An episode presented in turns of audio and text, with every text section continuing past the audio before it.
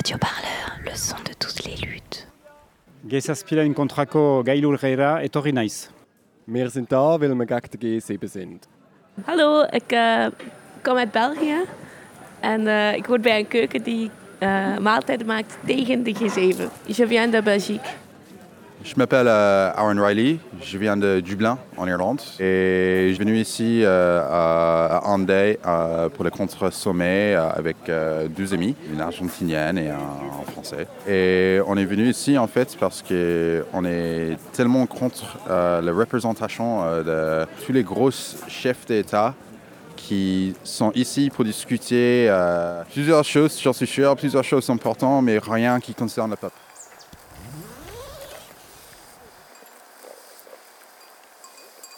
Enya Otaramendi, je suis un membre d'un syndicat ou porte-parole d'un syndicat et euh, je suis porte-parole aussi de la plateforme G7S.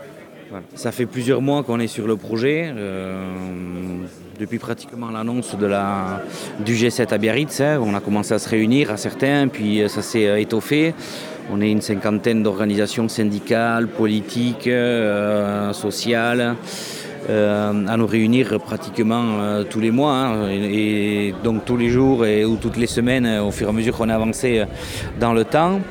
Euh, on a une diversité des associations avec énormément de débats, qu'est-ce qu'on y fait, qu'est-ce qu'on n'y fait pas, pourquoi, le programme.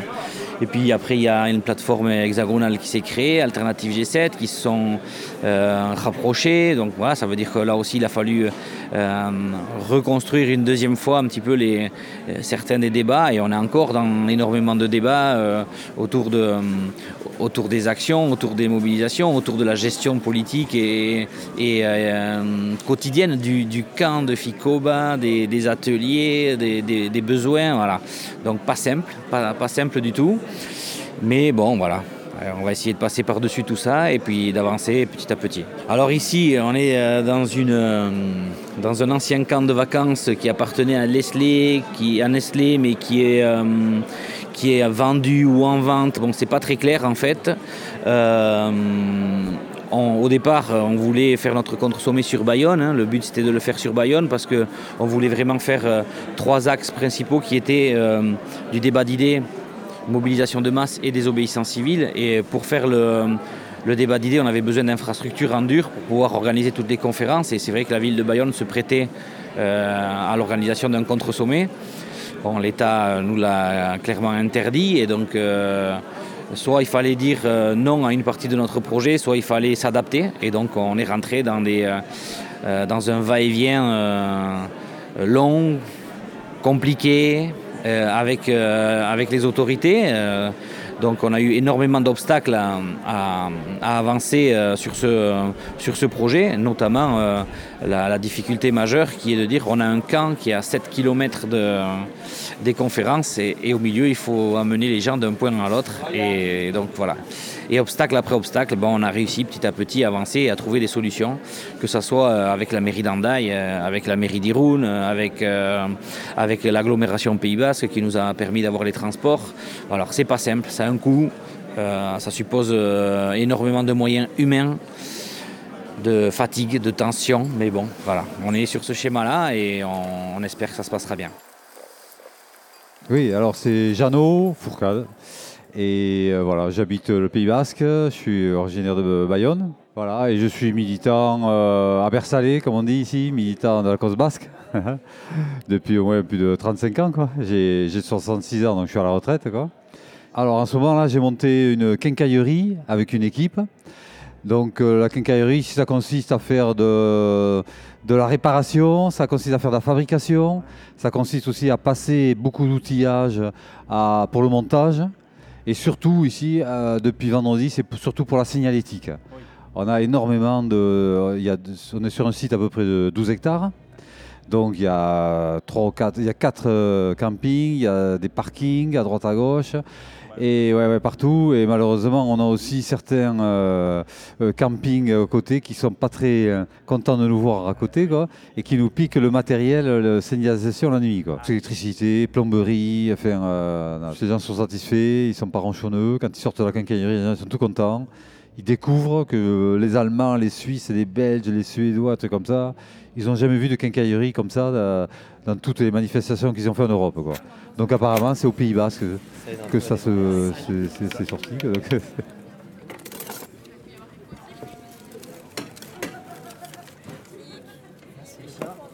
Moi, c'est Marceau. Ben là, je, suis venu avec la cantine du réseau de ravitaillement des luttes en Pays Rennais, du R2R. Enfin, du coup, on est une cantine euh, vegan de Rennes. Fait vegan, toujours prix libre.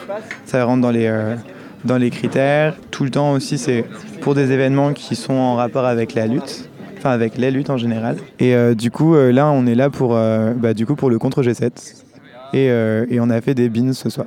Notre maximum, c'est 1000 parce qu'on a été présents pendant les expulsions de la ZAD. Et du coup, euh, on a été jusqu'à 1000, 1000, euh, enfin, 1000, 1000, assiettes servies. En gros, en fait, euh, là, on est organisé avec toutes les cantines et du coup, on communise la thune et la, gestion de la bouffe, enfin, de, des, des, trucs comme ça. Et du coup, ce qui se passe, c'est qu'on est avec, on est quatre cantines en tout. Coco Relen, qui est une cantine qui vient de Belgique, de Belgique flamande, je crois. On a Rétroduction, à chaque fois, je les appelle autoréduction. Retroduction, qui est euh, une cantine qui vient de, Suisse, de l'est de, Zurich. Et tout au bout, on a une cantine qui s'appelle euh, Oka Parka. Et du coup, c'est euh, non, c'est Anka, du coup comme un Anka, et Parka comme une Parka, qui peut toujours servir pour se protéger de la pluie. Quand on, fait de la, en fait, on fait de la bouffe, on discute et on échange sur des sujets des fois politiques. et en fait, aussi, ça, enfin, ça met en lien à la fois des choix politiques et du coup des choix enfin, qui deviennent des, enfin, des trucs qu'on fait dans notre vie de tous les jours et genre récup, bouffe vegan, tout ça. Tout bah ça. Ouais. Bah il y a un slogan, c'est genre la propagande par le fait tout.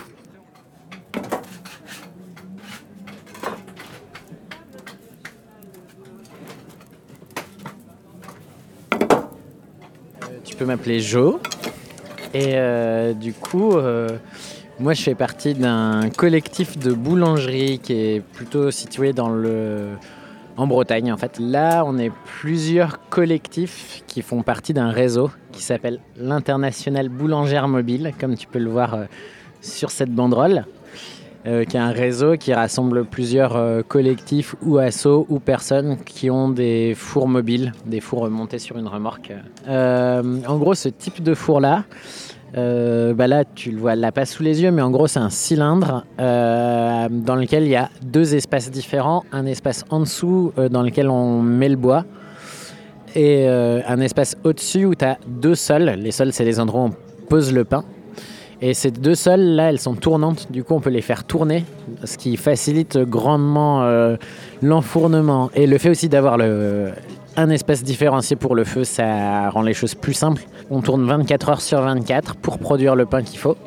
Et du coup, on fait euh, les 3-8, chose que je pense personne de nous ne ferait euh, de manière salariée, mais que là on fait euh, parce que ça nous parle de faire ça. Moi, j'ai surtout envie de soutenir les différentes luttes qui se passent ici et moi, à travers euh, ce que je sais faire plutôt, c'est des trucs qui tournent autour de la nourriture euh, de manière générale, de la cuisine et du pain. Et du coup, là, c'est faire du pain pour permettre à des gens de venir lutter, manifester. Euh, pas juste venir assister à des conférences d'ailleurs. Nous, on est plutôt dans un truc de aussi soutenir les personnes qui vont. Enfin, non, en tout cas, là, moi, à titre perso, aussi soutenir les personnes qui vont faire des actions de blocage. Euh, voilà.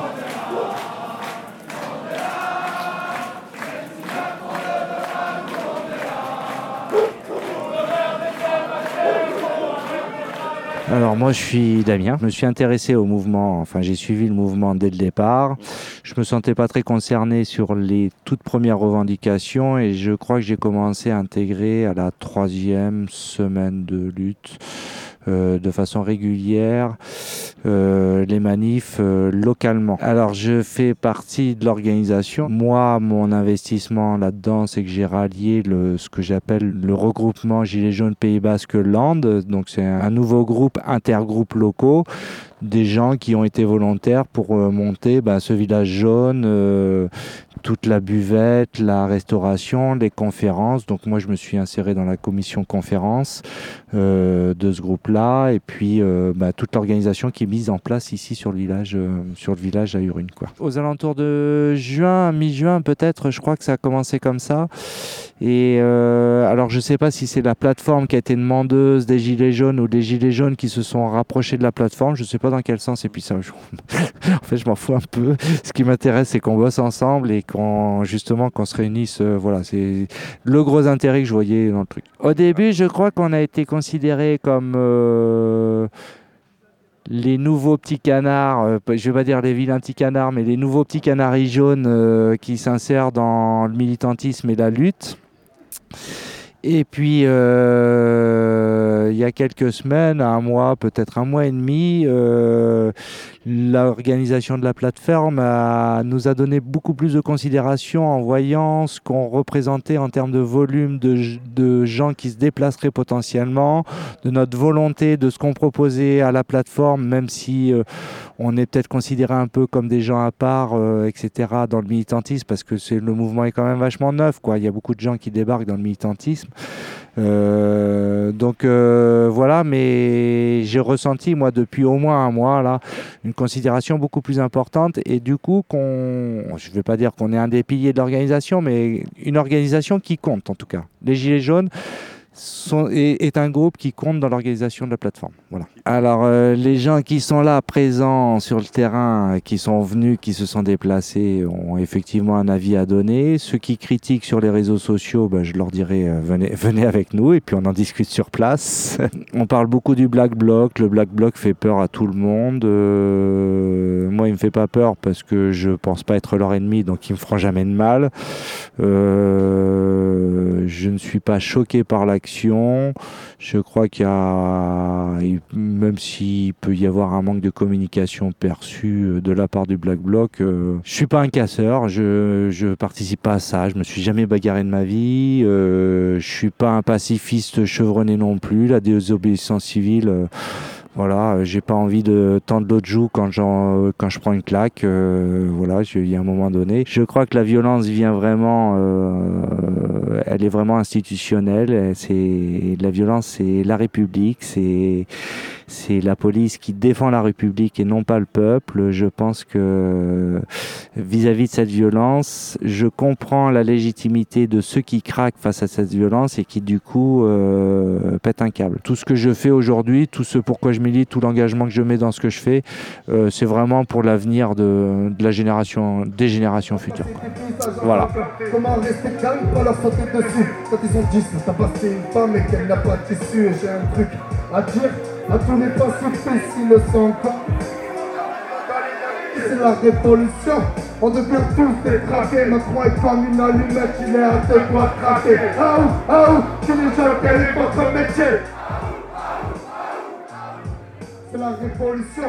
On devient tous détraqués. Macron est comme une allumette, il est à deux doigts. Daniel, je suis syndicaliste, enfin retraité syndicaliste du syndicat Solidaire. Et euh, Solidaire fait partie de la plateforme euh, à la fois euh, G7S Pays Basque et Alternative euh, G7 à Paris. Je pense que pour beaucoup d'acteurs euh, et, organisateurs de la plateforme, euh, au Pays Basque, on est habitué à faire des grands festivals. euh, voilà, ça c'est une chose qui savent faire, des grandes manifs. Mais je crois que pour un lieu de vie, un campement comme ça, il me semble quand même. Moi, ça fait pas très longtemps, ça fait sept ans que je suis au Pays Basque, mais euh, je sais que c'est quelque chose d'un peu nouveau. Euh, bon, euh, on a été, il faut reconnaître, hein, un peu débordé les premiers jours, et chaque jour a son lot de problèmes, de parking, de stationnement qui n'est pas bon, de euh, des gens qui s'installent un peu euh, n'importe où, avec des risques d'ailleurs d'être euh, des interventions qui ont été d'ailleurs effectives de la police ou de la police municipale ou de la BAC même sur les parkings. Bon voilà, donc c'est tout ça qu'il faut euh, gérer à chaque fois. On voit des gens qui arrivent, à- il y a un accueil. On les voit, on les accueille, on les indique.